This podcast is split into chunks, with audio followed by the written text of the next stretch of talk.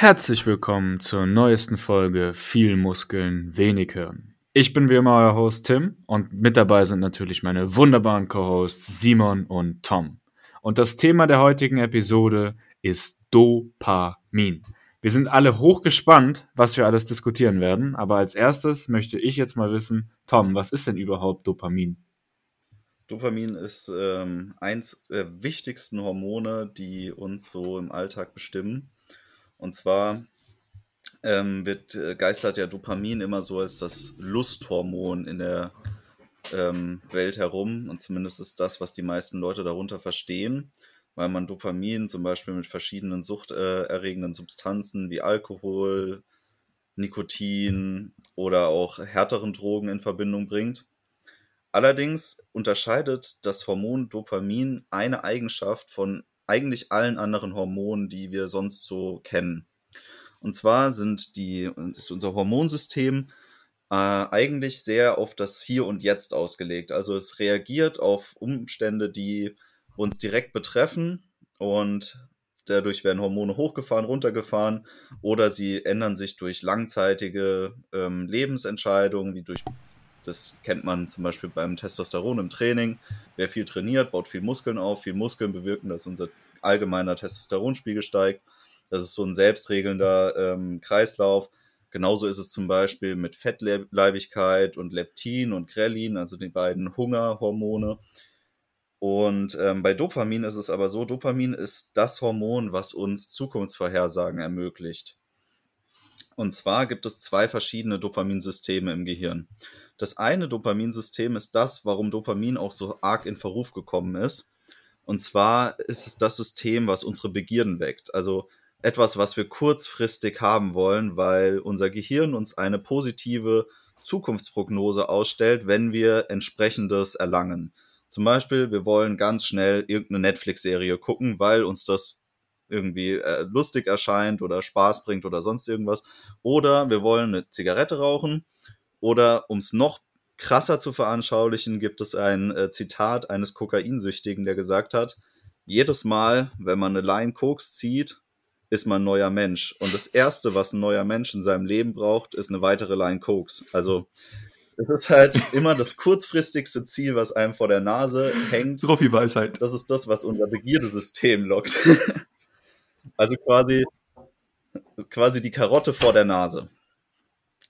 Wir haben allerdings auch ein Kontrolldopaminsystem. Das heißt, Dopamin bekämpft sich selbst mit noch mehr Dopamin. Und zwar Dopamin aus unserem Neokortex. Das ist ein Hirnstamm, der sich erst relativ spät ähm, entwickelt. Das heißt, die meisten Kinder und jungen Heranwachsenden haben keinen wirklich ausgebildeten Neokortex. Und dieser Neokortex ist dafür da, sich kreativ die Zukunft auszumalen. Das heißt, wir können uns Konsequenzen vorstellen unserer Handlungen und wir können weit in die Zukunft planen. Und ähm, dieser, dieses Neokortex-Dopaminsystem ermöglicht uns langfristiges Planen. Also zum Beispiel wissen wir, hey, wenn ich diese Diät für den und den Zeitraum durchziehe und mich daran halte, auch wenn es scheiße ist, dann erreiche ich folgendes Ziel. Und wir können uns vorstellen, wie wir dann aussehen am Ende der Zeit. Und deswegen dieses Ziel langfristig verfolgen.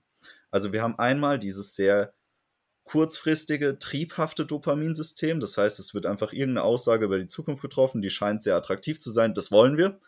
Aber wir haben auch dieses langfristige System, was uns überlistet, wenn wir erstmal ganz lange Zeit unsere Bedürfnisse zurückfahren müssen, um irgendwas zu erreichen, was dann uns aber hilft. Und das sind so diese beiden Systeme, die in uns immer kämpfen. Und wie wir auch sehen werden, die ähm, ja, sehr viel Negatives in der Welt bewegen können. Allerdings ist es halt, wie gesagt, das eine Hormon, was uns als Menschen sehr weit gebracht hat. Weil nur dadurch ist zum Beispiel eine Kooperation untereinander zu dem Ausmaße ja, möglich, wie wir es kennen. Weil wir können uns selber ähm, diesen Plan zurechtlegen, mit anderen Menschen zu kooperieren.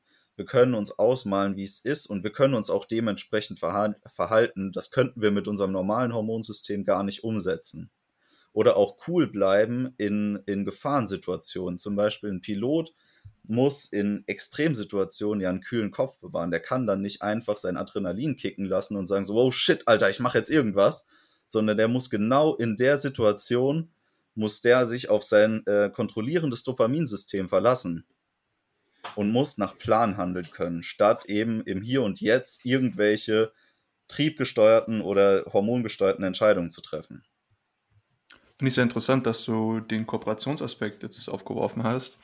Ich hatte in meiner Recherche Dopamin auch in seiner Rolle als Lernhormon ein bisschen kennengelernt, dahingehend, dass wir als Individuum und vielleicht auch als Spezies lernen können, was wir sozusagen suchen sollen. Ja? Also, weil es gibt ja nicht ohne Grund diesen positiven Hit jedes Mal, wenn wir irgendwas konsumieren, was vielleicht erstmal gut für uns ist. Ja, also Zucker, viel Energie und dann sagt unser Körper, das ist gut, suche so viel davon wie möglich. Natürlich in unserer heutigen Zeit, wenn man unendlich viel im Prinzip davon zur Verfügung hat, vielleicht nicht mehr so gut oder auch sich fortzupflanzen.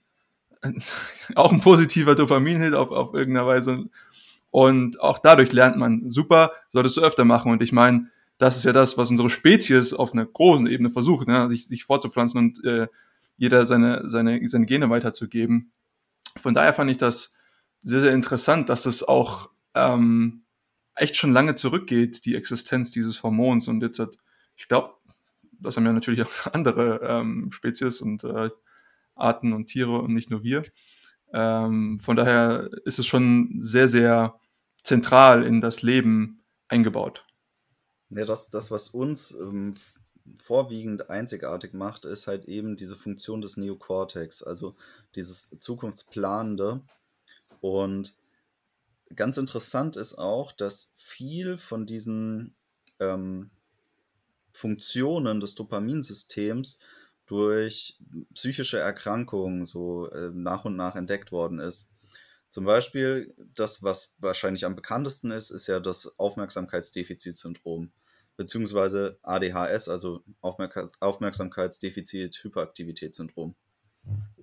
Und das ähm, entwickelt sich vor allem bei Menschen, bei denen dieses, ähm, ja, dieses Dopaminsystem nicht in Bahnen gelenkt wird. Das heißt, die können sich nicht über längere Zeiträume auf eine Sache konzentrieren, weil ihre Aufmerksamkeit immer vom nächstbesten Reizgeber abgegriffen wird.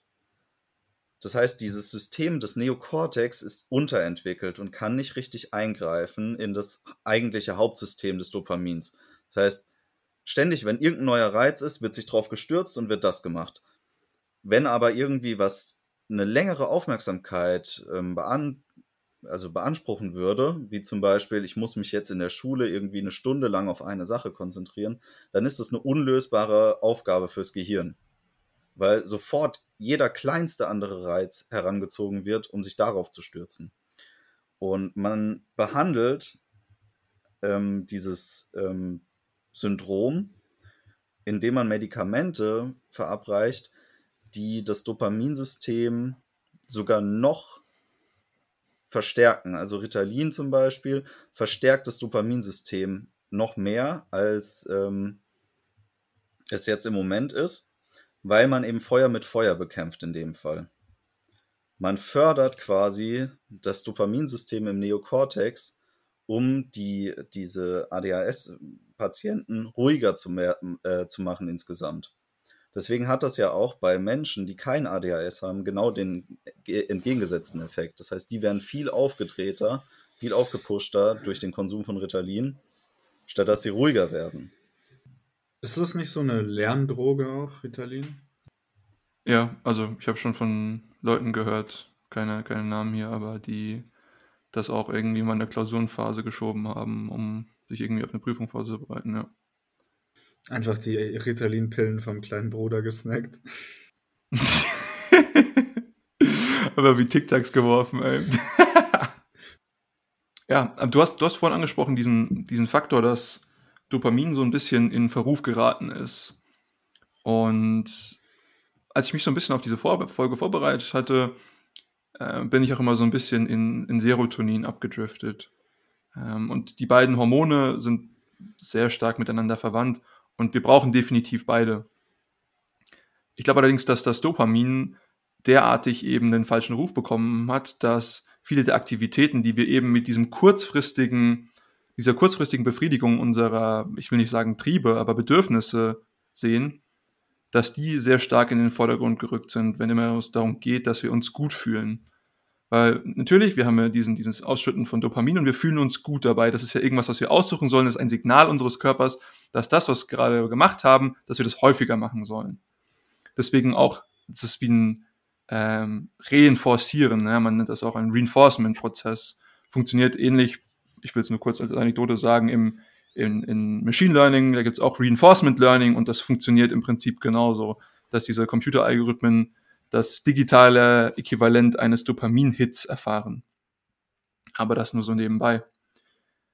Was jetzt natürlich das Problem ist, dass wir in unserer heutigen Gesellschaft, wie vor mir von mir angesprochen, den Zugang eben zu diesen, sage ich mal, Ursprüngen beziehungsweise Triggern von Dopamin sehr, sehr stark parat haben. Also auf der einen Seite ist es jetzt Essen, ja. Ich kann immer mir jetzt halt irgendwie einen Schokoriegel einziehen oder was auch immer. Drogen, ähm, irgendwie soziale Interaktion oder zumindest die, äh, die Mirage dessen in Form von, von Social Media, dass ich sage, oh wow, ja, ich bin ja so connected oder was weiß ich und das gibt mir jetzt halt auch irgendwie den, den Hit. Und das sind eben diese, ich will nicht sagen falschen Muster, aber doch schon in sehr stark dahingehend, dass es man eben etwas erlernt, was jetzt halt nicht ganz das Richtige ist beziehungsweise das Richtige in der langen Frist. Ja, also wenn wir jetzt, jetzt sagen, unser Neurocortex, wie du es vorhin schon angesprochen hast, ähm, würde da vielleicht irgendwie erstmal versuchen zu intervenieren, hoffentlich. Aber das ist sowas, was mir aufgefallen ist. Und dahingegen meine Frage oder These oder gewagte Behauptung hat unsere Gesellschaft angefangen damit, Serotonin, was nur kurz als Definition sage ich mal, das mehr langfristige, den, den Grundtonus unseres unseres Daseins irgendwie angibt, sozusagen unseres Wohlbefindens, ist diese, dieses Grundlevel, diese Basis und dann hat man natürlich irgendwie die Schwingungen, die darauf aufbauen, wenn mir jetzt halt irgendwas Schönes passiert oder was Schlechtes passiert.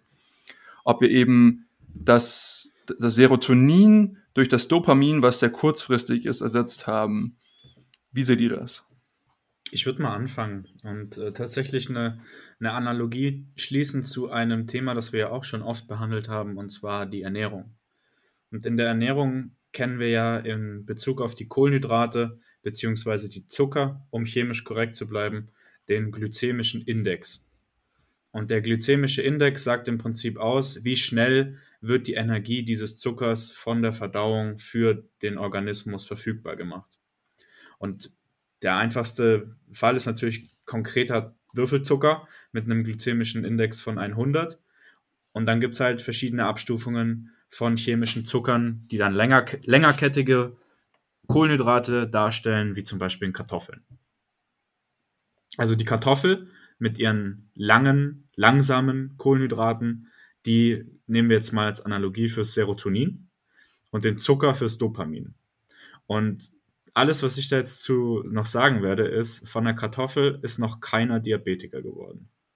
Das ist eine recht interessante Analogie, die du jetzt siehst, aber wir können das sogar auf Dopamin selbst übertragen. Wir müssen mal nicht mal mit zwei unterschiedlichen Hormonen arbeiten in der Analogie, weil es gibt sowas wie das Dopamin-High. Und ähm, das bezieht sich darauf, dass die Intensität des Reizes, der den, die Dopaminausschüttung auslöst, äh, im starken Zusammenhang damit steht, wie viel Dopamin auch gleichzeitig ausgeschüttet wird. Das funktioniert in der Form, dass ein Alkoholiker sein Bedürfnis nach diesem Alkoholrausch immer lieber mit dem stärkst verfügbaren Alkohol deckt, statt mit dem, der den meisten Genuss verspricht. Also der, der würde sich lieber mit dem billigsten Wodka betrinken, statt dass er sich einen super teuren 300 Euro äh, Shampoos irgendwie hinter die Binde kippt.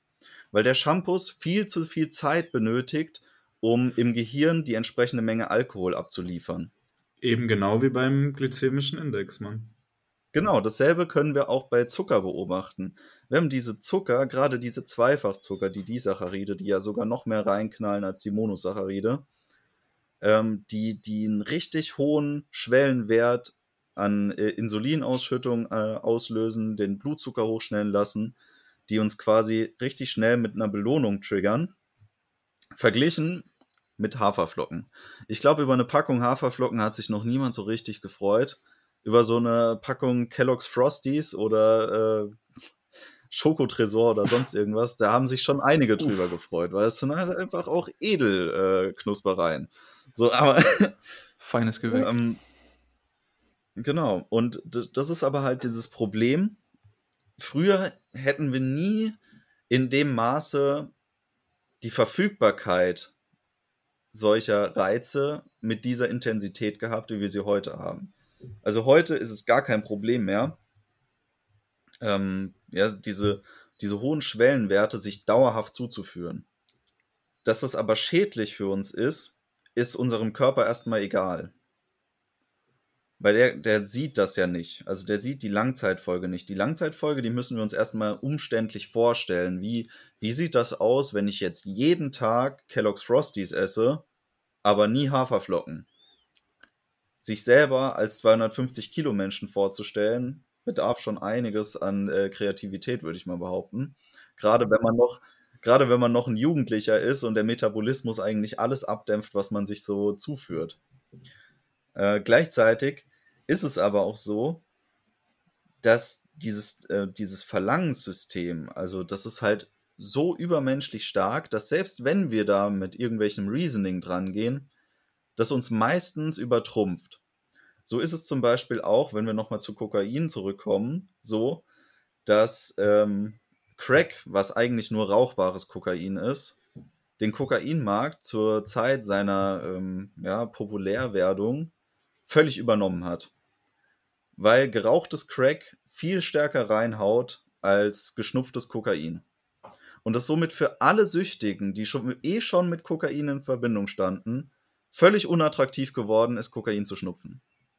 Weil die, die wussten ganz genau, diesen Schwellenwert, den ich kriege, wenn ich es rauche, kriege ich niemals, egal wie viele Lines ich mir reinzwirbel. Und deswegen hat das die komplett übernommen, obwohl das so viel schädlicher war. Und die halt komplett zerschmettert hat. Das ist super interessant. Äh, ich, da hatte ich noch nie drüber nachgedacht, diese, diese Intensität des Ausschlags.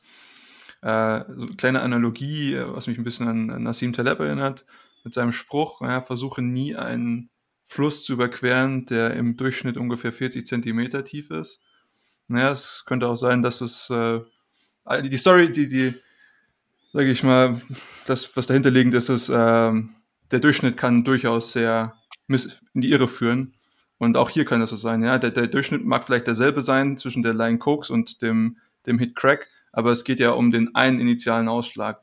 Und ich bin auch wahrscheinlich der Meinung, oder ich schätze jetzt einfach mal, dass der Reset dann dafür aber auch umso schneller kommt. Ne? Also das heißt, dass ich meinen, nach meinem Hit dann schneller wieder den, den nächsten Hit brauche, bevor mein Dopaminlevel sozusagen wieder nach unten geht. Und das macht das Ganze ja nur viel schlimmer, weil klar, ich habe dann etwas, was zwar noch intensiver, noch kürzer ist, aber ich brauche davon noch mehr auf der Zeitspanne gesehen. Also ich muss ja beide Achsen betrachten, nicht nur, nicht nur die Intensität, sondern auch die Zeit, auf der das wirkt. Ich meine, die Frage ist immer noch nicht ganz adressiert von euch beiden. Glaubt ihr, dass unsere Gesellschaft natürlich, wir haben es jetzt halt für, für, für Essen ist es schon irgendwie so ein bisschen gekommen. Ja, wir haben jetzt halt die Möglichkeit, uns ständig diesen ultimativen Kick zu holen. Aber ich glaube, dass dieses, dieses Basisniveau, welches uns Serotonin liefert, so ein bisschen an Beachtung einfach verloren hat, beziehungsweise dass es so ein bisschen in den Hintergrund gerutscht ist. Und ich, ich finde, zum Beispiel an mir, ich bin jemand, mich kann nicht so wirklich viel bewegen. Ich bin eigentlich immer so auf einer sehr stabilen Linie. Es ist halt nicht, dass ich irgendwie stark nach oben oder unten ausschlage, was meine, meine Stimmung angeht aber ich kenne sehr viele Leute, die entweder extremst euphorisch sind oder dann auf der anderen Seite, oh, ich bin so deprimiert und ich krieg's irgendwie überhaupt nicht mehr auf die Reihe und so. Und ich glaube, das ist nämlich ein Problem, wenn man irgendwie dieses Dopamin in den Vordergrund stellt. Also es stimmt, es kommt immer darauf an, auf welches ähm, System wir uns jetzt beziehen, wo Serotonin überhaupt Sinn macht. Also zum Beispiel, Wenn wir jetzt übers Training reden, dann würde ich sagen, Training ist ein Bereich, in dem profitieren wir am allermeisten davon, wenn wir uns auf unser Dopami Dopaminsystem verlassen. Weil das treibt uns dazu an, planmäßig voranzuschreiten und nicht einfach nur für einen Kick irgendwie Sport zu machen. Das gibt es ja auch. Es gibt ja auch diesen, ähm, also Kraftsport an sich, ist jetzt das Training, auf was ich mich beziehe, ist das, was am meisten durch unsere Neokortex-Aktivität profitiert, weil wir mit einem Plan reingehen und wissen, was wir erreichen wollen. Genauso ist auch das Hochgefühl, was wir in, einem, äh, in diesem Krafttraining erzielen, ist, wenn wir in eine Einheit reinstarten mit dem Wissen, heute passiert ein PR zum Beispiel. Ich weiß ganz genau, heute mache ich was richtig krasses. Ich, ich heb zum Beispiel das erste Mal 250 Kilo im Training oder sowas. Und du triffst schon bevor du das Fitnessstudio betrittst, diese Voraussage. Dein Gehirn stellt sich schon darauf ein. Also du wirst schon quasi zu dem Typen, der die 250 Kilo gehoben hat, zu dem Zeitpunkt, bevor du überhaupt losgelegt hast. Dann hebst du die 250 Kilo und dann kommt so richtig der Dopaminkick rein. Und das ist dann quasi die Belohnung, die wir durch Kraftsport erreichen können. Während wenn wir jetzt zum Beispiel für so einen Serotoninschub oder sowas trainieren würden, dann ähm, sind wir eher so der Marathonläufer, der einfach endlose Ausdauereinheiten ballert, weil es halt einfach dieses schöne Langzeit-High gibt und äh, aber wenig mit diesem ähm, Verlangen, planerischen Aspekt arbeitet. Also ein bisschen anders veranlagt ist einfach. Das heißt, es kommt schon immer sehr auf die Sichtweise drauf an, was man jetzt erreichen möchte damit. Wo ich dir zustimme, ist, dass sehr, sehr viele Bereiche extrem gekapert worden sind durch dieses, ähm, dieses triebige Dopaminsystem, wo wir eigentlich langfristige Belohnungen eigentlich, oder nicht mal Belohnungen, sondern stabile Systeme etablieren müssten. Zum Beispiel eben dieses äh, Serotonin-Oxytocin-System. Äh, das bedarf aber einer stetigen Arbeit an der Sache. Also das ist nichts, was ständig von alleine kommen würde. Zum Beispiel sich vom Dopaminsystem treiben zu lassen, bedeutet einfach nur auf das nächste Ding zu warten, was halt kommt.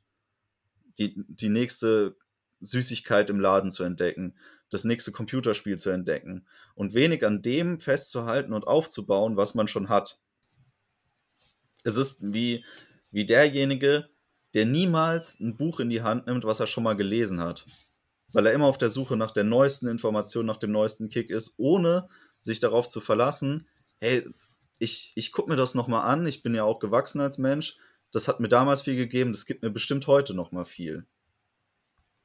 Dieses sich rückbesinnen auf, auf Werte, vor allem auch auf Werte, die vielleicht kulturell manifestiert sind, ist heute einfach nicht mehr so ein Ding. Und das Gefühl teile ich auch mit dir, würde ich sagen.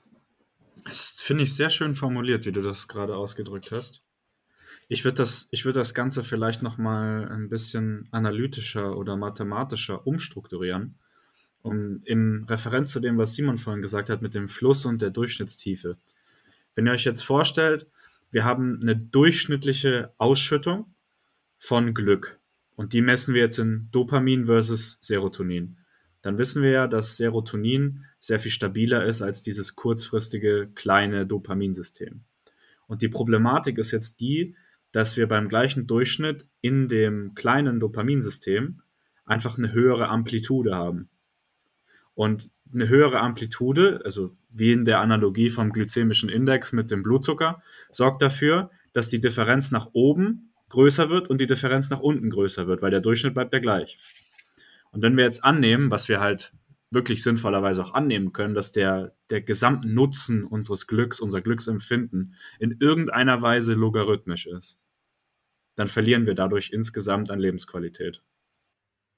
Weil der Ausschlag nach oben nicht so viel bringt, wie der Ausschlag nach unten uns abzieht. Wir sagen es mal ganz plakativ, ein Ausschlag von 10 cm nach oben bringt drei Nutzenpunkte und die Kompensation von 10 cm nach unten zieht dann vier Nutzenpunkte ab. Ja. Das ist ein Problem. Und das sind natürlich jetzt ganz wilde Annahmen, die ich da in den Raum stelle. Aber vom grundlegenden Prinzip her halte ich die Dynamik für sehr, sehr realitätsnah. Und ich glaube, auch das ist der Grund, warum die Depressionsquote so krass nach oben geht. Ja. Ich glaube weniger daran, dass die Leute sich einfach depressiv denken oder dass sie das glauben oder dass sich das von selbst entwickelt, sondern dass das daran liegt, dass wir unseren, unseren glykämischen Index auf die Dopaminverwertung bezogen einfach ver verkürzt haben in der Fristigkeit. Die Konzentration ist gestiegen und diese Konzentration sorgt dafür, dass wir beim, also höhere Konzentration sorgt dafür, dass wir beim gleichen Durchschnitt krassere Ausschläge haben in beide Richtungen. Und das frisst uns langfristig in diesem logarithmischen Kontext eben einfach die Lebensqualität auf.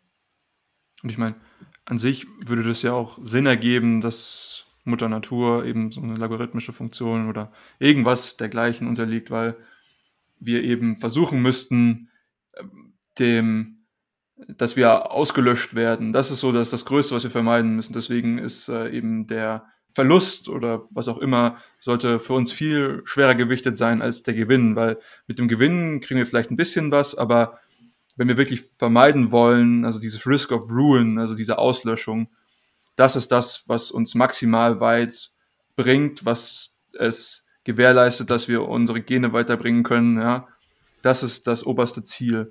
Und das sollte viel, viel gewichtiger sein, als jetzt halt irgendwie der tolle Hit von, wir haben jetzt halt irgendwie eine, eine Banane gefunden oder jetzt halt hier irgendwie was anderes Zuckerhaltiges. Absolut. Man, man kann es auch ganz einfach ähm, sagen, wenn wir so, uns so vorstellen, im Moment be bewohnen wir einen Planeten und es wäre cool, wenn wir zwei bewohnen würden, also zum Beispiel den Mars und die Erde, aber es wäre sehr viel schlimmer, wenn wir gar keinen mehr bewohnen würden, als dass es besser wäre, wenn wir jetzt zwei bewohnen. So, so sieht es, denke ich, jeder ganz, ganz direkt. Nochmal, um, um so ein bisschen Verständnis dafür aufzubauen. Dopamin ist super wichtig dafür, dass wir überhaupt irgendwas machen in unserem Leben. Also von der Natur ist Dopamin dazu gedacht, unseren Organismus zu motivieren, nicht liegen zu bleiben. Ja. Irgendwas zu suchen, irgendein Meer zu suchen. Und zwar ist es, das ist ein bisschen die Problematik, es gibt keinen richtigen Regelkreis, der uns sagt, stopp.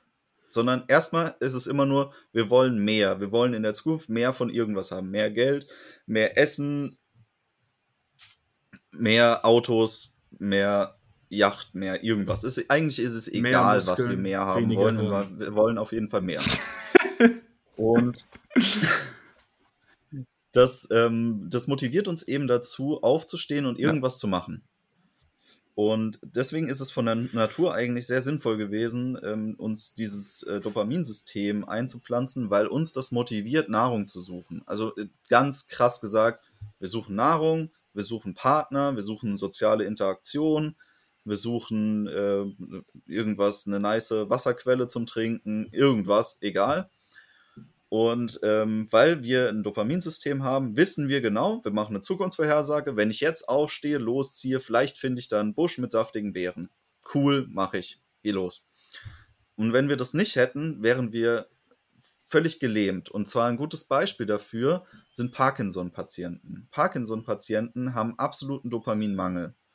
Und deswegen sind die, fallen denen die einfachsten Sachen super schwer. Und das sind natürlich auch physiologische Auswirkungen, die man da beobachten kann. Die sind sehr eher so steif und zittrig unterwegs und ja, sind halt eher träge im Leben. So lange, bis man ihnen Medikamente gibt. Und man gibt ihnen L-Dopa als Medikament. Das ist auch wieder was, was man dann zum Beispiel beim Biohacking zum Lernen zum Beispiel missbraucht. missbraucht. Man kann es benutzen, aber es ist halt, es birgt Risiken. Und zwar folgende Risiken die sich schon bei Parkinson-Patienten zeigen, sind, dass die allermeisten Parkinson-Patienten, die L-Dopa bekommen, einfach ganz normal leben können, wenn sie das bekommen. Aber bei jedem fünften Patienten circa entwickelt sich ein unbändiger Trieb, irgendwelche dummen Sachen zu machen. Also im Sinne von zum Beispiel Glücksspiel. Also die sind dann total anfällig Glücksspiel? dafür, Glücksspiel zu betreiben. oder Drogen zu nehmen oder sonst Risikokapitalmanagement zu betreiben. Hey. Irgendwas, was halt hey. äh, High Risk ist und aber viel, viel Dopamin äh, verspricht. Und zwar ist unser Dopaminsystem vor allem darauf ausgelegt, dass wir keine exakte Zukunftsprognose äh, treffen können. Wenn es für uns klar ist, ich mache A und B passiert und das passiert immer, ohne Ausnahme, dann springt unser Dopaminsystem einfach nicht mehr an. Hm. Es muss immer irgendwas Zufälliges mit reinkommen oder eine Steigerung. Ansonsten schaltet das Dopaminsystem ab und andere Systeme übernehmen. Also wenn du zum Beispiel weißt, okay, ich gehe immer an den Kühlschrank, da ist immer folgendes Essen drin, ist erstens das Essen irgendwann total langweilig, auch wenn es irgendwann mal für dich das Geilste überhaupt war. Ähm, und wie gesagt, das ist nicht mehr dieser Dopamintrieb, wie wenn du zum Beispiel in einem, eine Ratte in einem Versuchsaufbau bist und du weißt nicht wirklich, wenn ich jetzt hinter dieses Türchen gucke, ist da was zu essen oder ist da nichts zu essen? Und in zufälligen Fällen ist was zu essen hinter der Tür. Das heißt, der Dopaminschub bleibt immer da, weil man weiß ja nicht, vielleicht ist wieder nichts da, dann ist wieder was da, keine Ahnung, was passiert. Und deswegen funktionieren solche Sachen wie Glücksspiele oder auch Computerspiele sind nach dem Prinzip aufgebaut, dass Belohnungen relativ zufällig verteilt sind oder zufällig verteilt erscheinen. Und genau das Problem haben Leute, die ähm, in diese einfache Dopaminfalle reingehen. Jetzt habe ich mich so hart an diesem Thema aufgehangen, dass ich gar nicht mehr wusste, wo ich eigentlich hin wollte damit. Äh, wo waren wir denn vorher? Bei Ratten im Labor. Ja, das, das, das finde ich an sich sehr schön, dass es äh, dieses, dieses Zufallsargument, das äh, gefällt mir sehr gut, dass, dass wir das brauchen, dass das irgendwas Inhärentes in uns ist ich weiß wieder, ich weiß wieder, worauf ich äh, zurück wollte. Und zwar, in der Natur haben wir eben diese, diese krassen Reize gar nicht, sondern eigentlich ist es eher so, entweder was Gutes passiert, zum Beispiel ich finde den Bärenbusch, oder ich gehe halt hungrig schlafen. Aber die Motivation am nächsten Tag wieder loszuziehen und zu suchen, ist auf jeden Fall ein positiver Reiz, der in uns geweckt wird. Heutzutage haben wir aber halt viele Systeme entwickelt und da ist halt Glücksspiel ein Beispiel davon, was einfach unser Dopaminsystem kapert und uns dazu bringt, immer weiterzumachen mit einer Sache, die uns eigentlich schadet. Und das beste Beispiel und wahrscheinlich auch ein ganz cooler Vergleich ist, wenn wir uns Drogen angucken. Und zwar haben wir ja zwei große legale ähm, äh, Player, die dabei sind, Alkohol und Nikotin. Und bei Alkohol ist es relativ klar, okay, wir ähm, haben Alkohol, das bewirkt etwas in uns, wenn wir das konsumieren und ähm, ja, macht erstmal nichts mit uns, wenn wir es nicht konsumieren, außer dass wir ein Verlangen danach haben, mehr Alkohol zu konsumieren, um die Wirkung wieder zu erzielen. Auch wenn wir es vielleicht nicht mehr schaffen, weil wir schon Superalkoholiker sind, wir wissen zumindest, wo wir hinwollen. Wenn wir uns jetzt aber Nikotin angucken, Nikotin macht eigentlich gar nichts mit uns. Das triggert zwar unser Acetylcholinsystem, allerdings in keiner natürlichen Art und Weise, dass es für uns irgendwie einen spürbaren Unterschied machen würde. Das Einzige, was ist, dass wir nach einer erlangten Nikotinabhängigkeit nie mehr normales Acetylcholinsystem haben und es uns immer wieder neu aufbauen müssen, indem wir eine Zigarette rauchen zum Beispiel. Oder ein Nikotinpflaster aufkleben oder Nicorette-Spray, keine Ahnung, kein, keine Product äh, Placements hier. Bitte auch keine Anfragen von Nicorette, ich bin dafür nicht offen. Heute kein ähm, Sponsor. aber also Nikotin ist was, was uns eigentlich nichts bringt. Nikotin ist was, und zwar, wenn man sich das so vorstellen möchte, das ist der Typ, der die ganze Zeit rauchen muss, um normal zu funktionieren, ist wie der Typ, der den ganzen Tag einen schweren Stein mit sich rumträgt, weil es halt einfach so super geil ist, den ab und zu mal hinzulegen. Hm. Also das ist das, was uns Rauchen bringt. Rauchen ist geil, weil uns der ganze Tag abfuckt, so lange bis wir eine Zigarette rauchen. Das ist aber nicht der normale Zustand, sondern das ist der Zustand, den uns der Konsum überhaupt erst ähm, angetan hat. Das klingt ja nach einem super Ding. Ja, und der Raucher, der Raucher hat eine dreckige Lunge und der mit dem Stein, Alter, der ist übel stark irgendwann. reibt sich aber auch alle Gelenke kaputt den ganzen Tag. Das ist halt auch wieder. Du wieder. Aber egal, also es geht nur darum, dass dieses Dopaminsystem so unfassbar stark ist, dass es eigentlich völlig egal ist, ob es irgendeinen Sinn hat. Ja.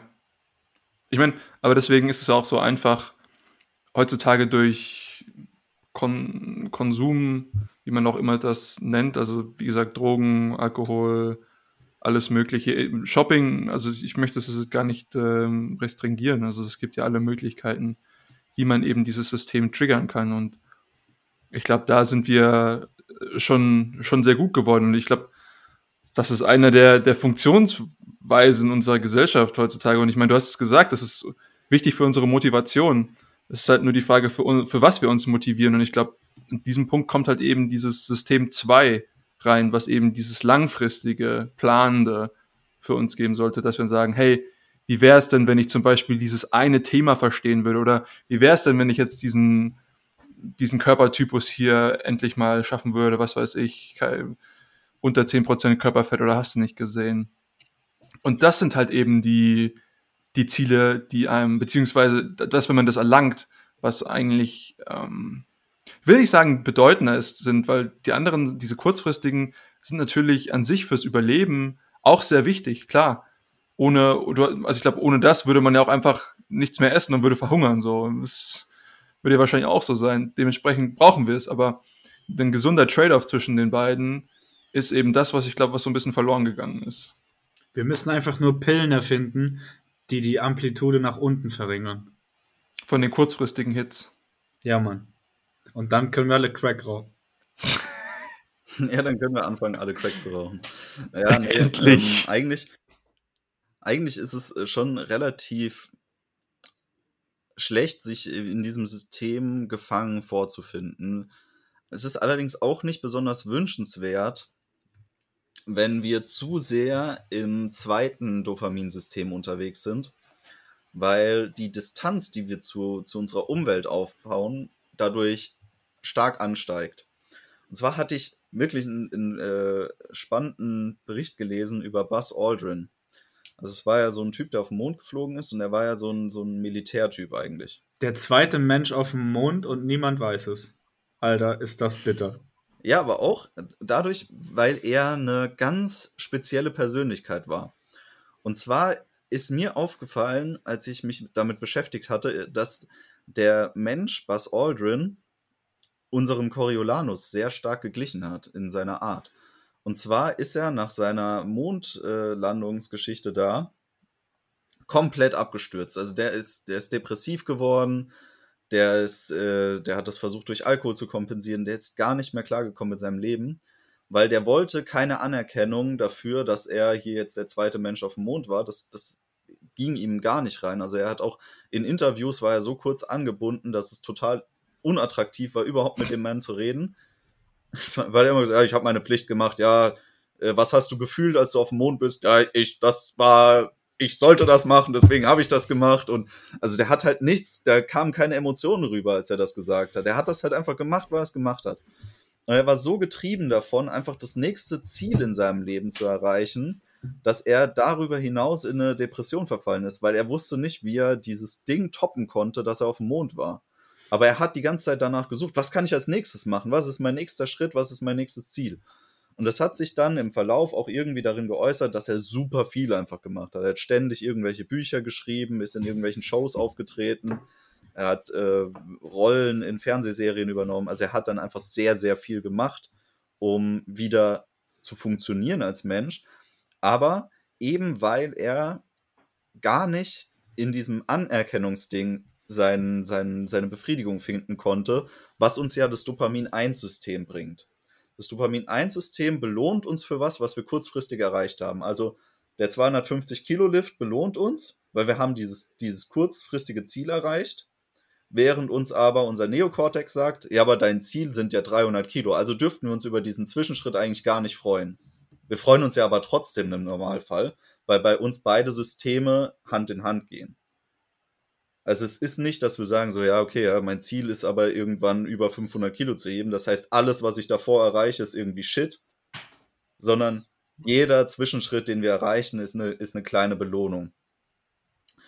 Und das Problem, was eben dieser Buzz Aldrin hatte oder was eben auch Coriolanus als fiktive Figur hatte, ist, dass sie dieses Belohnungssystem gar nicht haben. Also es triggert nicht bei ihnen, sondern sie brauchen immer den nächsten Plan, dem sie folgen können.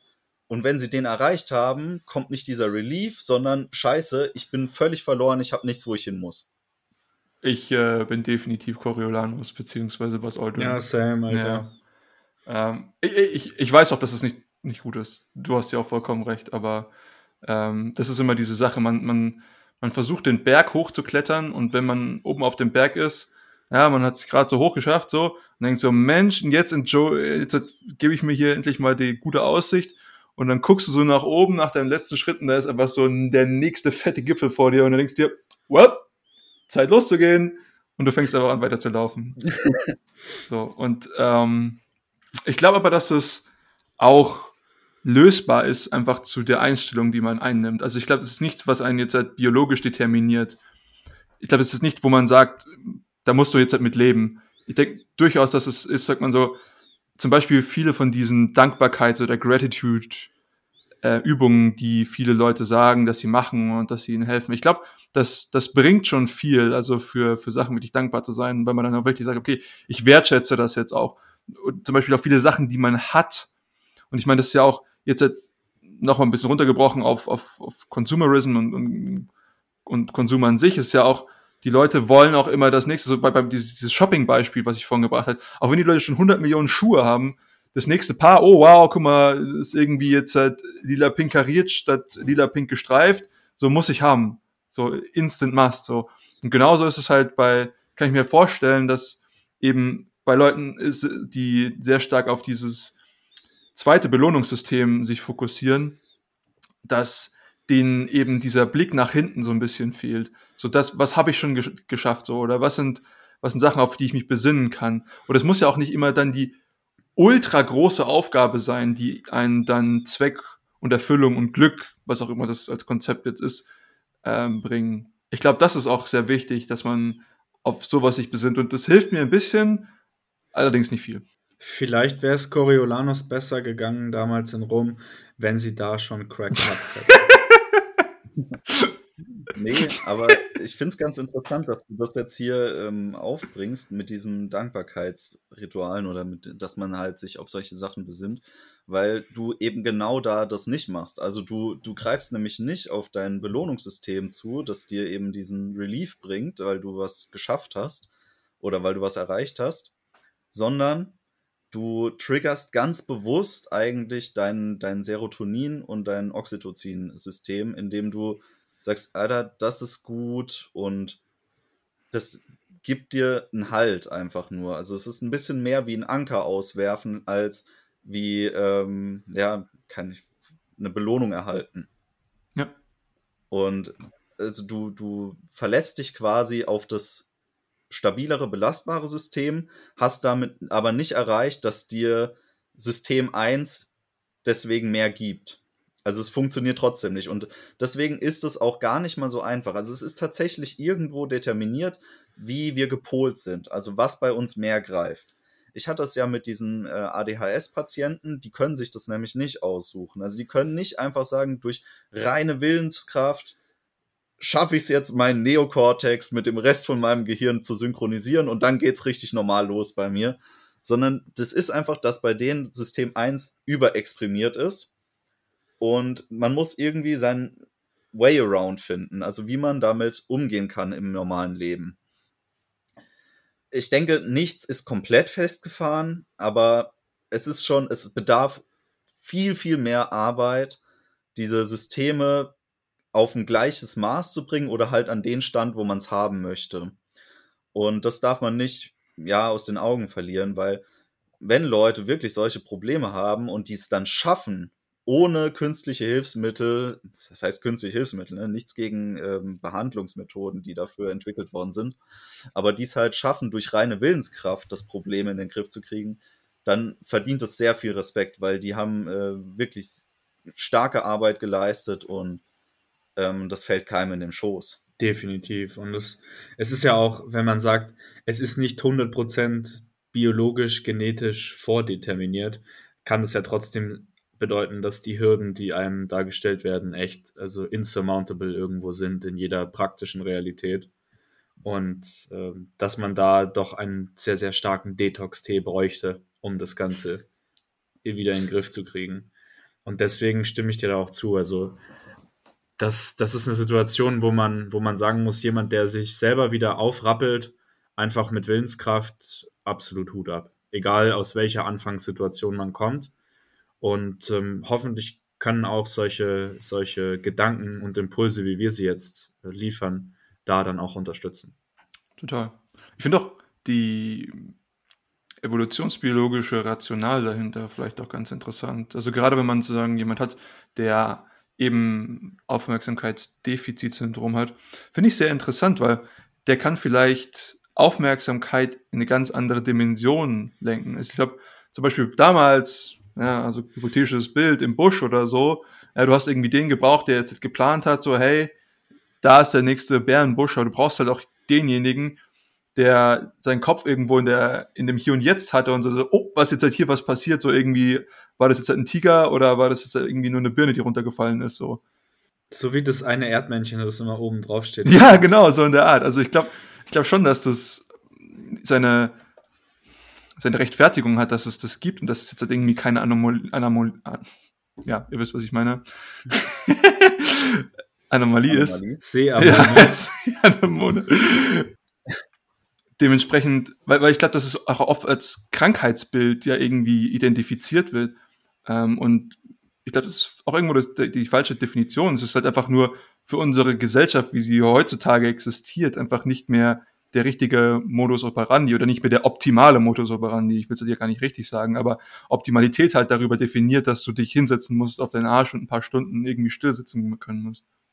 Aber die sind halt auch einfach vielleicht für eine andere Umgebung gepolt und sind heutzutage einfach ganz andere Fallen gestellt als damals. Damals gab es eine Situation, zum Beispiel springt ein Löwe aus dem Gebüsch und es gibt zwei Leute, die auf diese Reaktion, äh, auf diese, auf diesen Reiz reagieren. Ja, der eine bleibt cool, guckt dem Löwen an, weiß, Alter, neben mir brennt ein Feuer, nimmt sich da einen brennenden Stab raus und vertreibt den Löwen damit, weil er cool geblieben ist.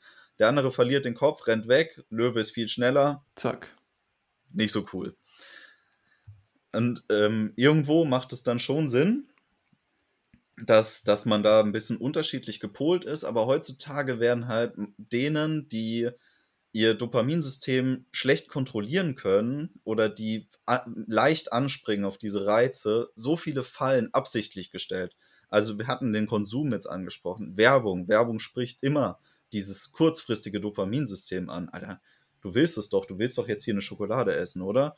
Und dann, dann gibt so viele Leute, die dann nicht die Willensstärke aufbringen können, weil Willensstärke ist ja was, ist zum Beispiel auch nicht festgefahren. Ne? Willensstärke bezieht sich immer auf unser Dopamin-2-System und das können wir trainieren. Also wir können willensstärker werden, wenn wir wissen, wie wir es anstellen. Jetzt will das ich aber einen Praxisleitfaden, Alter. das bedarf aber, also tatsächlich gab es Untersuchungen dazu, Willenskraft zu stärken durch ähm, Training. Und zwar durch Biofeedback. Das heißt, es wurden ähm, Hirnwellen gemessen und man hat geguckt, also man hat den Probanden gesagt, hey, stellt euch jetzt mal irgendwas vor, was euch motiviert, dran zu bleiben an was. Und dann haben die sich unterschiedliche Sachen vorgestellt, irgendwie ein Trainer, der ihnen irgendwas zuruft oder so, oder haben sich eine Belohnung vorgestellt oder sonst irgendwas. Irgendwas. Und dann hat man festgestellt, wenn die kein Feedback haben darüber, wie gut es funktioniert, dann liegen die meistens falsch. Das heißt, sie denken, dass sie sich motivieren. Das hat aber, wenn überhaupt, nur einen kurzfristigen Effekt. Auf jeden Fall schaffen sie es nicht, langfristig sich damit zu motivieren. Wenn du jetzt aber ein Biofeedback hast, das heißt, dir werden die Linien präsentiert, die ausgelöst werden durch das, was du dir vorstellst, dann schaffst du es, deine Vorstellung insoweit anzupassen und zu optimieren, dass du irgendwann ein Level erreicht hast, auf dem du dann bleiben kannst, das dich wirklich dazu bringt, durchzuhalten und dran zu bleiben. Und das ist was, das machen viele Spitzensportler durch Try and Error. Aber die allermeisten Menschen, die bräuchten so eine Art Biofeedback-System, um das rauszufinden. Ich denke, man kann es wahrscheinlich auch durch Try and Error für jeden machbar erreichen. Es bedarf aber schon ein hohes Maß an ja, meditativen Selbstbewusstsein und äh, viel, viel Try and Error, bis man das rausgefunden hat, was für einen dann wirklich nachhaltig funktioniert. Das finde ich super interessant, dass du es gerade sagst. Ich kenne mich auch von sehr vielen, weil du sagst, auch Athleten, ja, die gesagt haben und die sich dann vorgestellt haben, wie sich das anfühlt, wenn du dann tatsächlich das erreichst, was du möchtest. Und so wie ich das verstanden habe, ist dieses Motivationsproblem dahingehend auch irgendwo bedingt, dass die Leute sich nicht vorstellen, wie gut sich das anfühlen wird. oder insgesamt, wie sich das anfühlen wird, wenn du dieses Ziel erreichst. Und ich glaube, das ist ein richtig wichtiger Punkt, weil es so ein bisschen auch Awareness braucht. Das bedeutet, ich brauche die Fähigkeit, mir das vorzustellen im Hier und Jetzt und mich in dieser Situation dann reinzuversetzen. Und das ist, glaube ich, was, was sich trainieren lässt. Und wie gesagt, ich, es gibt so, so ein paar Interviews, zum Beispiel auch Kai Green und so, die hätten sich immer vorgestellt, also jetzt, Kai Green ist vielleicht ein schlechtes Beispiel. ähm, ich, ich, ich, rede jetzt halt nicht von diversen Videos von Kai Green und einer Melone oder einer Ananas oder was auch immer das war, ähm, sondern ich rede, also er hat sich wirklich vorstellen können, wie sich das anfühlt, wenn er dann so aussieht oder wie sich das anfühlt, ähm, wenn er dann zum Beispiel irgendwas gewinnt oder so. Oder es geht ja auch darum, sich vorzustellen, und du hast es vorhin gesagt, du wirst zu dieser Person, die diesen Lift schon bereits erreicht hat, auch wenn du ihn nur nicht hast. Allein dieses Vorstellungsvermögen, ja, also du, du, du stellst es dir vor, wenn du ins Fitnessstudio reinläufst oder was auch immer, du, du gehst in den Meeting und du weißt, du, du rockst jetzt diese Präsentation und haust jetzt halt irgendwie deine Kunden damit um oder was weiß ich. Allein diese Vorstellungskraft kann dich unfassbar motivieren, dich da jetzt halt irgendwie zusammenzureißen oder dich dann jetzt halt bis in die letzte Phase anzustrengen, diesen Lift nach oben zu bringen. Und ich glaube, diese Vorstellungskraft ist extremst wichtig und das ist auch was, was sich trainieren lässt. Das ist im Prinzip gerade die biologische Erklärung für diese Manifestationshypes. Ja. Das ist genau das, Mann. Ne? Machen wir auch mal ein Video dazu. Irgendwas müssen wir noch, das müssen wir nochmal aufgreifen. Ich habe da auch vor einiger Zeit mal ein sehr interessantes Buch zugelesen. Ich sehe gerade, das ist 2016 äh, rausgekommen. Und das heißt Siegen ist Kopfsache von Matt Fitzgerald.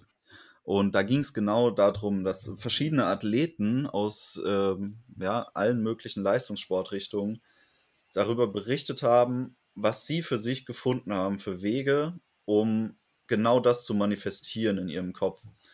Und das Buch bezieht sich sehr viel auf Ausdauerathleten, weil gerade im Ausdauersport ist es noch viel wichtiger, dass du diese Langzeitmotivation gerade während diesen harten Phasen der Anstrengung aufrechterhältst, dass du genau weißt, ich arbeite jetzt auf dieses eine Ding zu und es ist mir egal, wie krass der Schmerz sich noch steigert, weil diese Schmerztoleranz sich zu arbeiten, ist ja quasi der härteste Weg. Und gut, das trifft vielleicht auch zu gewissem Grad auf einen Profi-Bodybuilder zu, der extreme Schmerzen ertragen muss, um irgendwann so auszusehen, wie er möchte.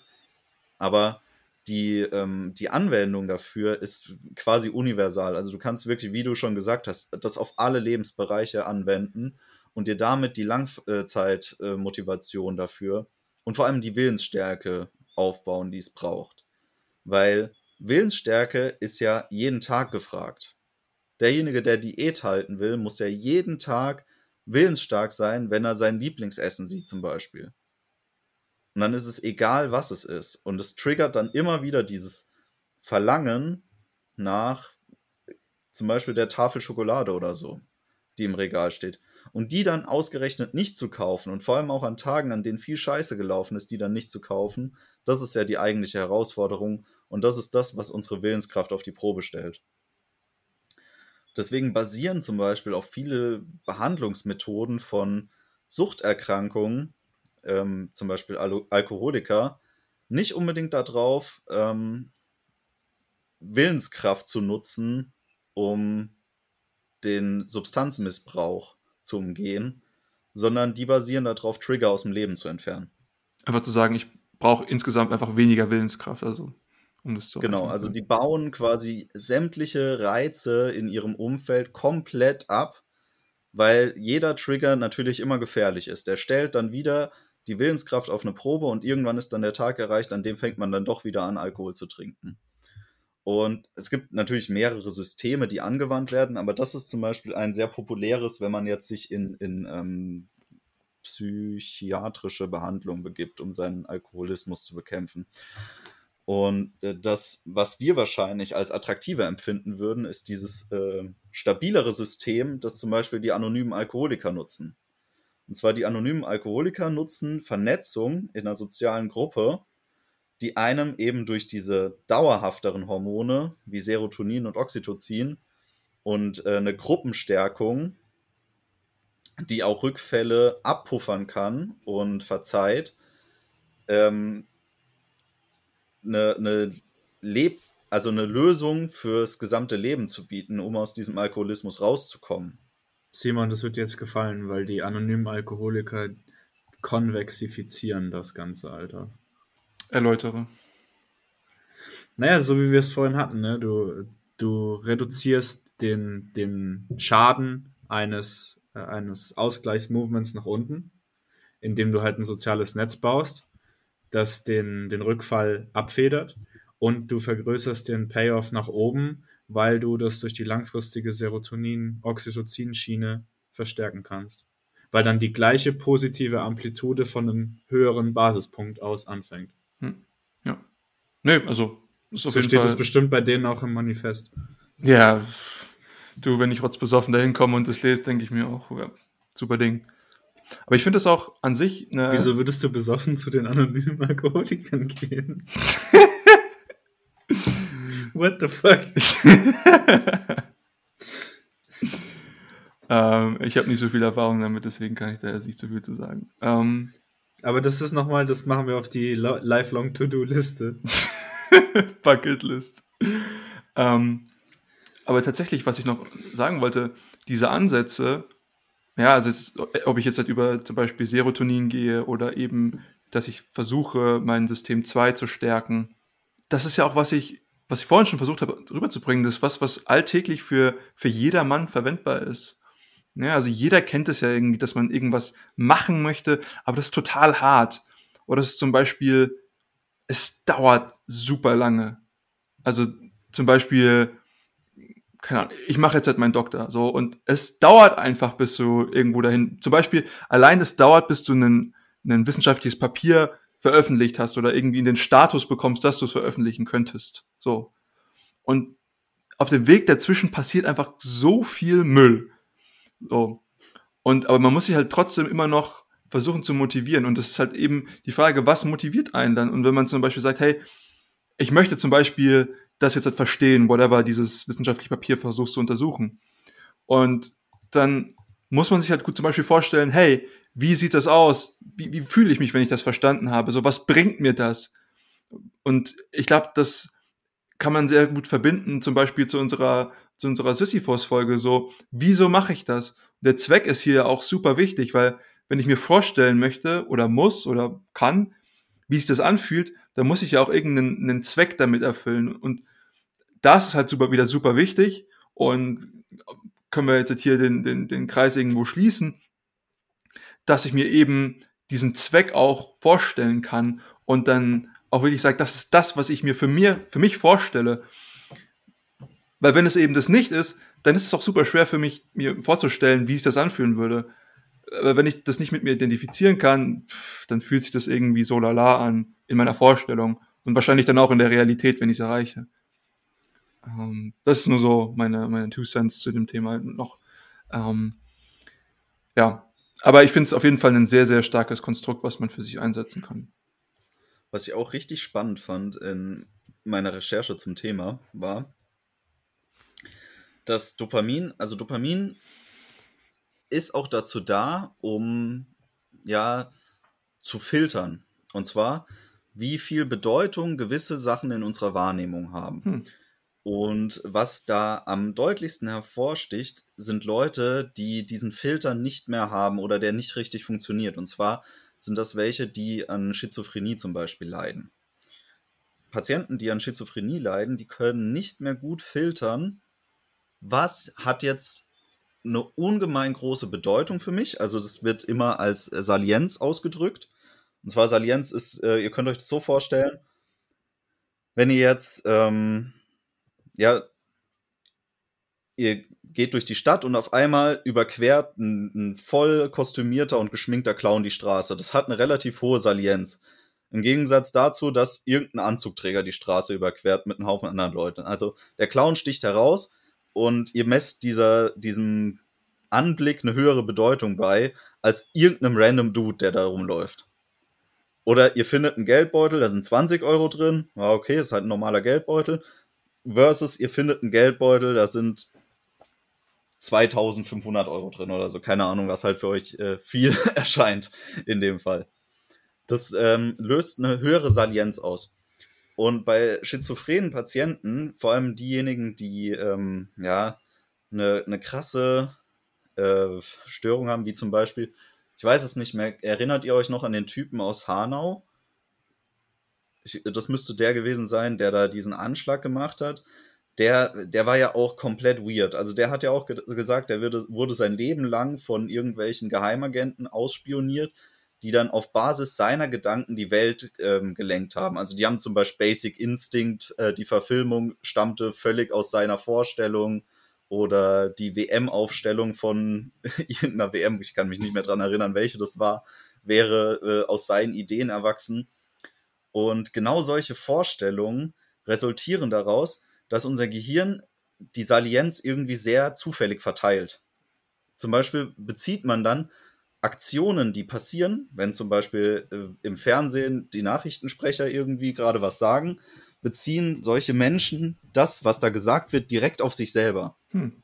Also die können nicht filtern, die können nicht abstrahieren, dass dieses Gesprochene sie nicht betrifft, sondern in deren Welt betrifft sie alles immer direkt ein Stoppschild, was an der Straße angebracht wird, wurde da nicht angebracht, um diese Straße irgendwie zu regulieren, sondern um ihnen persönlich eine Botschaft zu übermitteln. Und dieses Salienzprinzip umschreibt sehr gut, wie wichtig es ist, dass wir ein funktionierendes Dopaminsystem haben, was filtert, was für uns wichtig ist im Leben und was wir ausblenden. Weil es ja irgendwie auch völliger Schwachsinn ist, wenn wir erstmal alles als wichtige Information verarbeiten. Wir fahren irgendwie eine belebte Straße entlang und für uns ist es genauso wichtig, ob jemand seine Fenster irgendwo geputzt hat, wie was im Verkehr vor uns passiert. Das ähm, resultiert in vielen Unfällen im Normalfall. Aber sehr interessant, diese, dieser Filter. Ich meine, das ist ja auch eben so ein bisschen wie diese Lernfunktion, die ich äh, vorhin irgendwie angebracht hatte. Was ist zum Beispiel der Informationsgehalt und hier im Sinne von Information als relevante Daten interpretiert, was auch immer das bedeutet. Ähm, was ich sozusagen damit meine, ist, sagen, wie viel Überraschung kann ich dadurch in meinem Alltag reduzieren? Ähm, Shoutout Entropie hat mich sehr stark daran erinnert, was Tom gerade gesagt hat. Ähm, weil an sich würde man sagen, dass der Clown irgendwie eine, eine viel geringere Entropie hat als zum Beispiel jetzt der, ähm, der Anzugträger unter vielen anderen Anzugträgern auch. Aber was das für mich bedeutet, was ich dann eben lernen kann aus der Beobachtung, was für mich dann relevant ist für mein ganzes Leben. Ja? Aber wenn ich versuche, aus allem zu lernen, dann versuche ich eben aus Lärm zu lernen. Also ich versuche aus komplett nicht irrelevanten Daten zu lernen, aber ich versuche aus allem zu lernen. Und ich muss aber irgendwo das Signal finden, das, was wirklich wichtig ist, das, was in diesem Moment die höchste Bedeutung hat. Und wenn das nicht möglich ist für mich, dann kann ich meine Umwelt kaum relevant für mich interpretieren. Also ich funktioniere nicht, wie diese Umwelt es von mir verlangt. Interessant, dass du das jetzt gleich angebracht hast, weil ich wollte auch auf das Thema Noise eingehen. Weil genau das ist ja die Thematik. Also dieses Salienzprinzip bedeutet ja im Prinzip, dass mein neues Sensor in meinem Hirn nicht mehr richtig funktioniert und dass ich deswegen Signale mit Neues nach dem Zufallsprinzip sozusagen dann systematisch verwechsle. Ja. Und da, das ist ja schon ähm, eine heftige Krankheit, ey. Wenn man es mal so ausdrückt. Also, puh. Wieder was, äh, was man in sein Dankbarkeitsjournal eintragen kann. das ist richtig. Aber recht interessant ist auch, dass, also wir haben jetzt gerade auch irgendwie über Extremfälle geredet, beziehungsweise Schizophrenie ist ja auf jeden Fall, würden die meisten ähm, zustimmen, eher ein Krankheitsbild, Bild, als dass es jetzt wirklich irgendwie auf dem Spektrum liegt, obwohl es natürlich im Extrem auf dem Spektrum liegt. Aber was ich ja schon vorhin anklingen lassen habe, es gibt immer Persönlichkeitszüge, die ausdrücken, wie sehr wir in diesen Systemen ähm, ja, ausschlagen als Menschen. Und ganz interessant ist, dass es auch Untersuchungen gab zu ähm, abergläubischen Menschen. Weil Aberglaube ist ja auch, dass man eine, eine gewissen Sache, die eigentlich keine Relevanz hat, eine sehr hohe Relevanz zumisst. Also zum Beispiel unter einer Leiter durchzulaufen, eine schwarze Katze zu sehen oder die Zahl 13. Es gibt ja eigentlich keinen direkten Nachweis oder es gibt auch für die meisten gar keinen direkten Nachweis in ihrem Leben, dass es irgendeine Relevanz hätte, aber sie messen dem eine hohe Relevanz zu. Und ähm, was man halt festgestellt hat, ist, dass Menschen, die dazu neigen, an abergläubische Dinge zu glauben, auch dopaminärgere Züge aufweisen. Also dass der, deren Dopaminsystem deutlich mehr exprimiert ist als jetzt beim Durchschnittsmenschen. Hm. Und die deswegen halt gewissen Dingen mehr Salienz auch zuschreiben würden. Was heißt exprimiert? Also dass eben mehr Dopamin, also die beiden Schaltzentralen im Gehirn, in denen Dopamin freigesetzt wird, mehr Dopamin erzeugen, als die Baseline ist, was man jetzt sagen würde, als Durchschnittswert.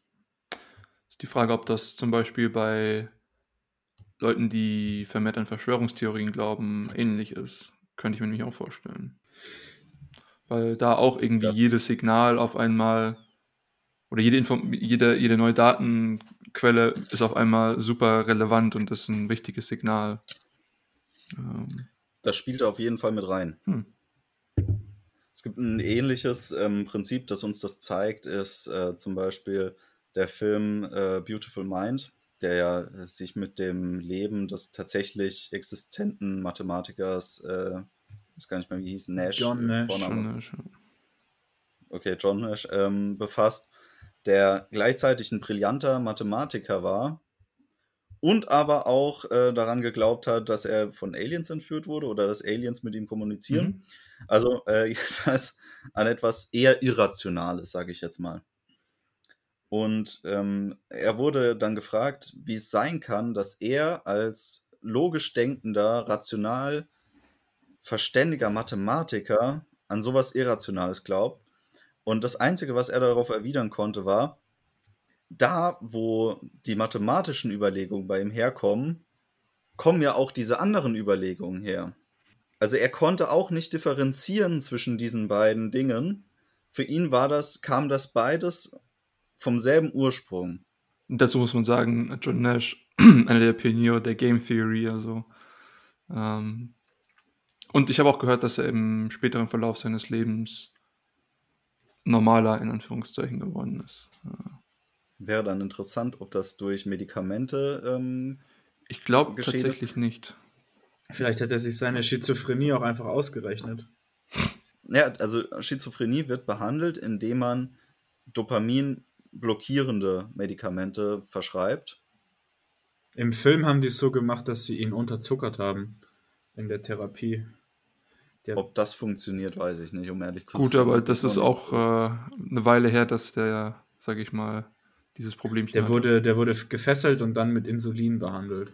Vielleicht hat das auch einen Effekt darauf. Jedenfalls, heutzutage wird das so ähm, behandelt, dass man versucht, einen Sweet Spot zu treffen, indem man genug Dopamin ähm, verhindert, also die Schwelle runtersetzt, dass aber gleichzeitig noch tatsächlich relevante Informationen durchkommen. Also man möchte ja nur diese, diese Überempfindlichkeit eigentlich ausmerzen, dass die Salienz nicht mehr auf alles angewendet wird.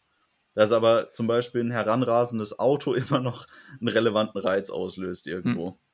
Interessant. Also es gibt ja auch viele Patienten, verschiedene psychologische Erkrankungen, die sich eben über Motivationsverlust nach oder durch die Behandlung beschweren.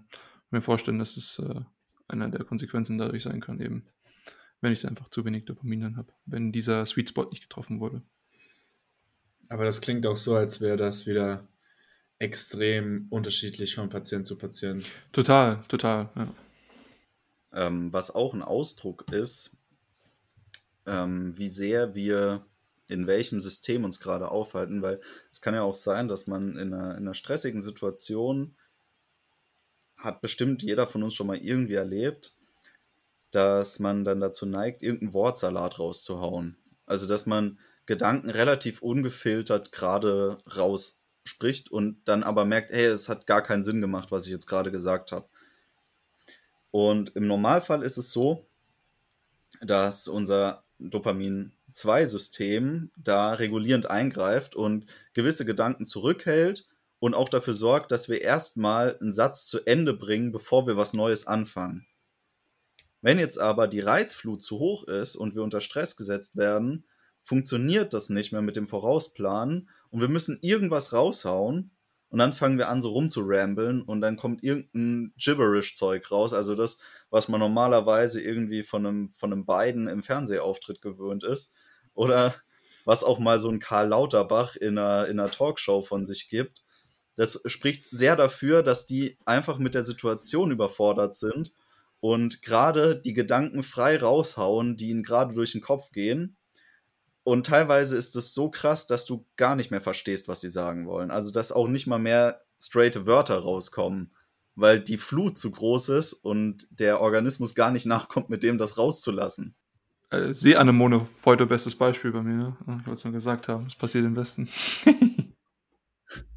Humble Brag. Ja, es ist äh, völlig normal. Wir können das auch gar nicht gut umgehen, außer tief Luft zu holen, uns neu zu sortieren und dann vielleicht in echten Sätzen nochmal zu sprechen.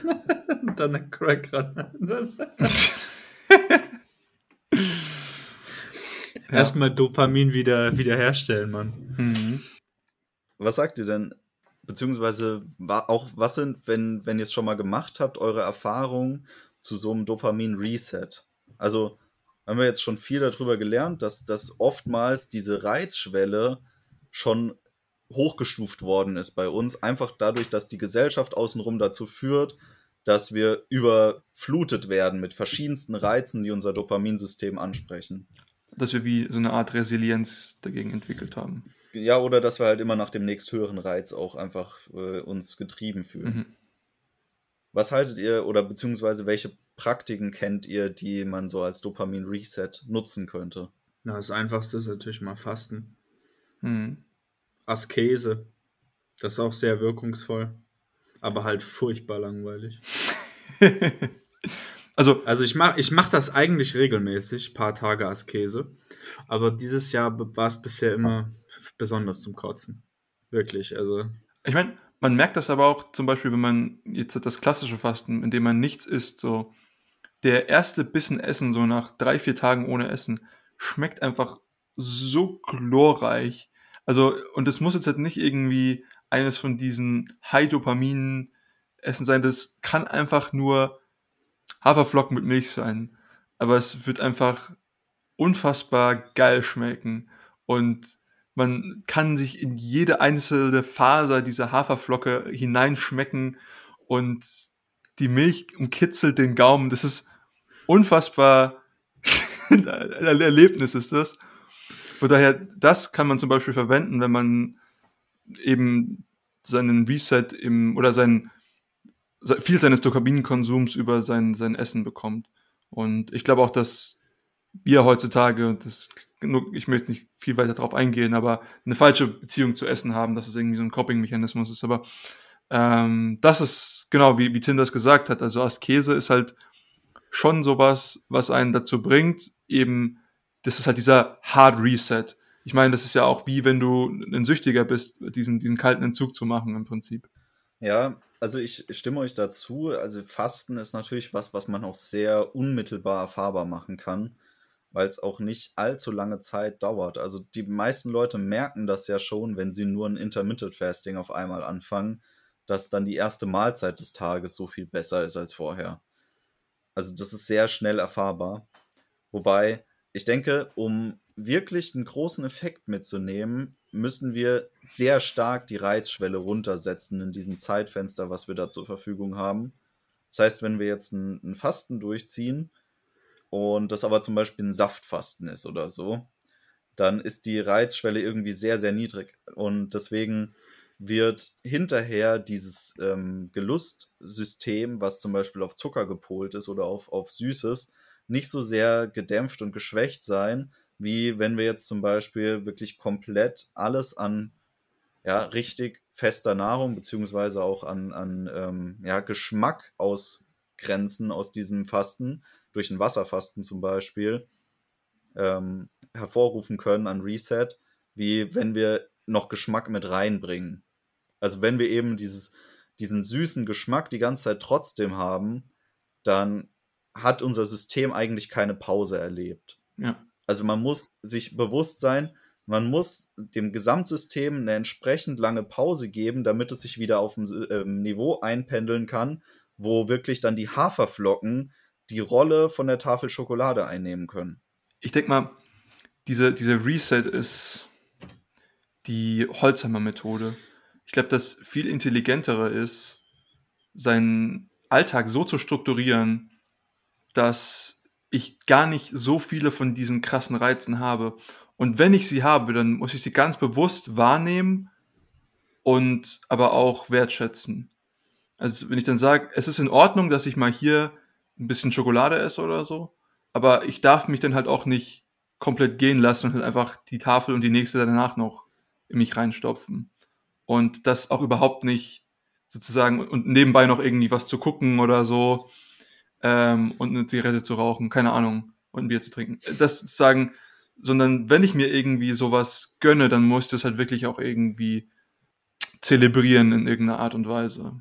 Also da stimme ich dir zu, aber dieser, dieser Reiz, Unterdrückungs, das nicht, nee, nee. Also anstatt das Ganze zu nivellieren und auszugleichen, wäre ich eher für die, für die maßvolle, maßhaltende Aktion, dass man da schon auch polarisiert und dann fresse ich halt, aber halt nur einmal am Tag.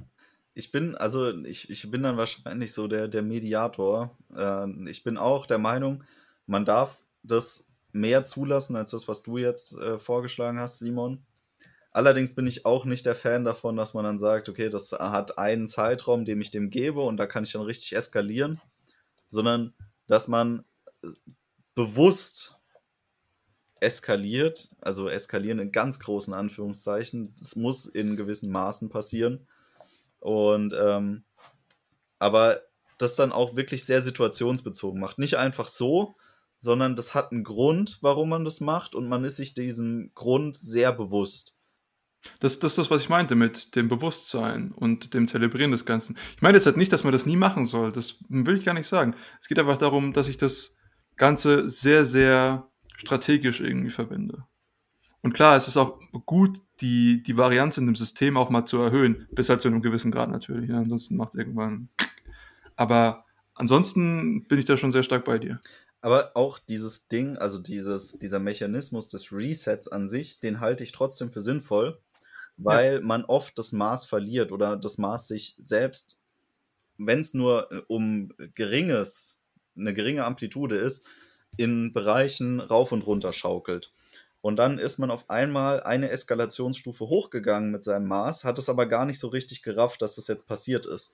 Und das würde einem erst bewusst werden, wenn man die Baseline wieder resettet und sagt, okay, ich stöpsel jetzt mal für ein paar Tage oder ein paar Wochen alle meine technischen Geräte ab, dass ich gar nichts, gar nichts an Medien mehr konsumieren kann, zum Beispiel, um dann wieder zu verstehen, wie hoch die, die Reizschwelle ist, überhaupt die Medien uns äh, anlasten.